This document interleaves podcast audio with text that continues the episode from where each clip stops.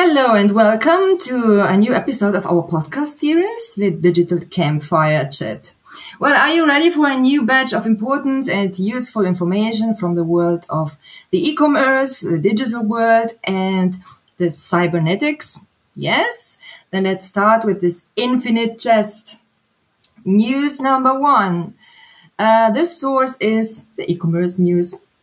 Uh, and the title is Large Marketplaces Often More Expensive. Many online shoppers buy on platforms such as Amazon or eBay. German price comparison platform Idealo conducted an analysis. The result about 80% of the cases, um, other online shops offer better prices than leading marketplaces. So folks, it's worth digging a little deeper into the net to see if competitors don't have the, have the better prices after all. Um, it's also good for competition generally, I should say, uh, which of course is good for the market as a whole. Let's switch to news uh, number two. Amazon seeks Dutch distribution center, and um, the source here is digital minus TS. Um, Amazon wants to open a distribution center in the Netherlands of 100,000 square meters. Physical presence is not entirely new in the Netherlands. Amazon already has a distribution center in the Avantis industrial estate, located on the border between Heerlen and Aachen. Um, although Amazon recruits both Dutch and German staff here, it focuses on the German market in terms of sales. Dutch orders are usually processed from a delivery center at um, Schiphol Airport. Um, yes, here we have then the third news. The source is phys.org. UN warns against excessive tech use in classroom. Let's talk about our children. Do you have children? Then this might be yeah, actually interesting of interest for you. Uh, but as well if you don't have children, because then this might interest you as um, well if you see the entire world as one big old present classroom somehow. Heavy reliance on technology in education may be unproductive or even detrimental if it interferes with the acquisition of basic skills such as reading, and this is what UN the UN want, uh, yeah, lately uh, the body's education, culture and science agency UNESCO said in a report that while students should learn about technology in the world, teachers should be aware of overusing fancy technological means in the classroom. But on the other hand, I found um, yeah a related yeah, counter news in AA.com, and there we read that um, AI in the classroom game changer for personalized learning or ethical liability.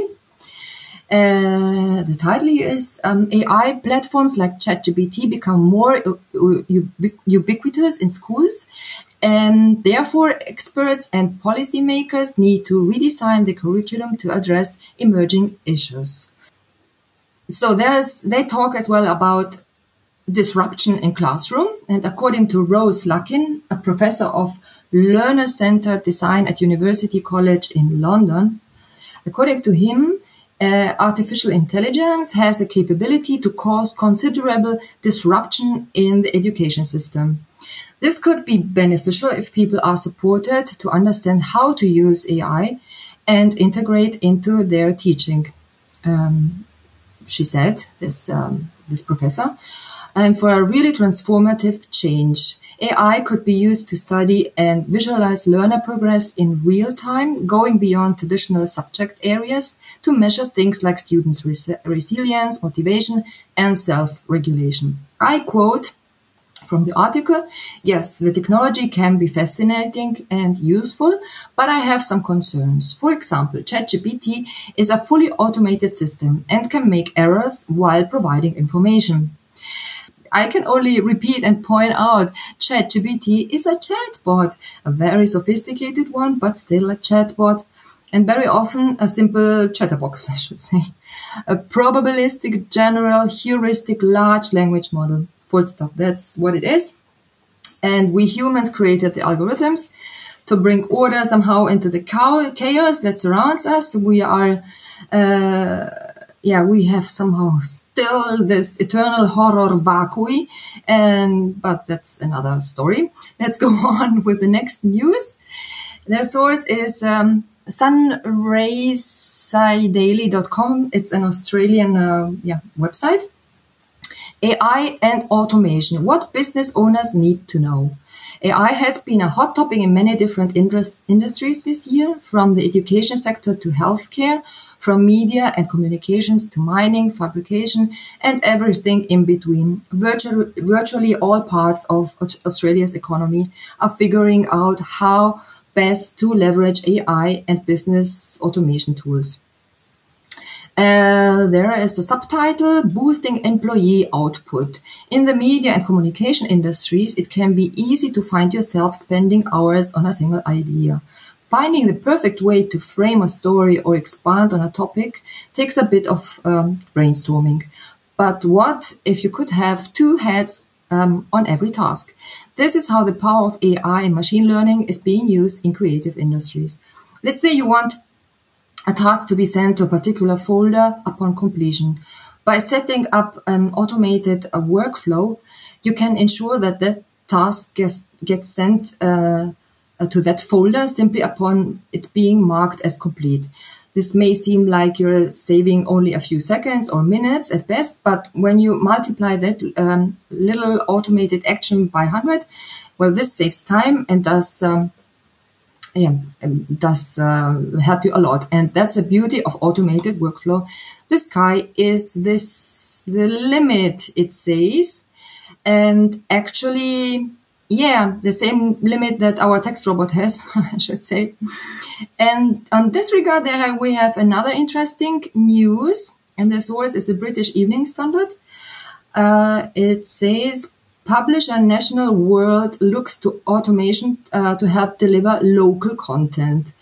The company behind titles like uh, the Scotsman and Yorkshire Post newspapers said it will roll out automation at its weekly titles. National World said by automating print publishing, it can create more value for customers by providing uh, purely purely local content. That's exactly what we can do as well with our text robot. For example, in local football reporting. Um, so you don't need journalists there um, on spot anymore. You just need the data, and the text robot does the rest. And you can bet that it writes better than any other writer. Uh, I continue to quote the Evening Standard. It said uh, the move will increase value to the consumer and ad- advertiser, of course.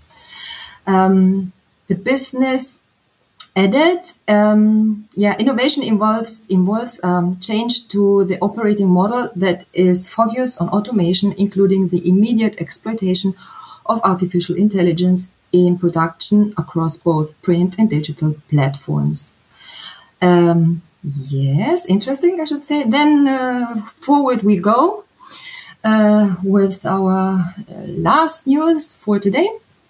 The source is uh, uh, the. And this is somehow related to this previous uh, news I mentioned before. The power of automation in the public sector. The digital revolution is transforming every sector from retail to education, healthcare, as we mentioned before, even the school. Yet, some areas, particularly within the public sector, are still heavily reliant on outdated manual data entry processes. Well, public sector, wake up. the UK government has embarked on an ambitious uh, journey towards complete digital, digital transformation by 2025 um, the Transforming for a Digital Future 2022 to 2025 roadmap is a comprehensive plan that will ensure the UK government um, yeah, is more digitally uh, efficient and can provide better outcomes for all.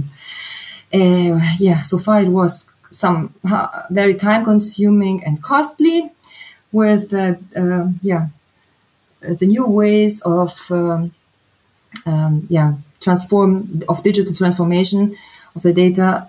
Uh, obviously, uh, things will get uh, slimmer and slimmer, and uh, yeah, more uh, oriented uh, versus the, the citizen, I'm sure.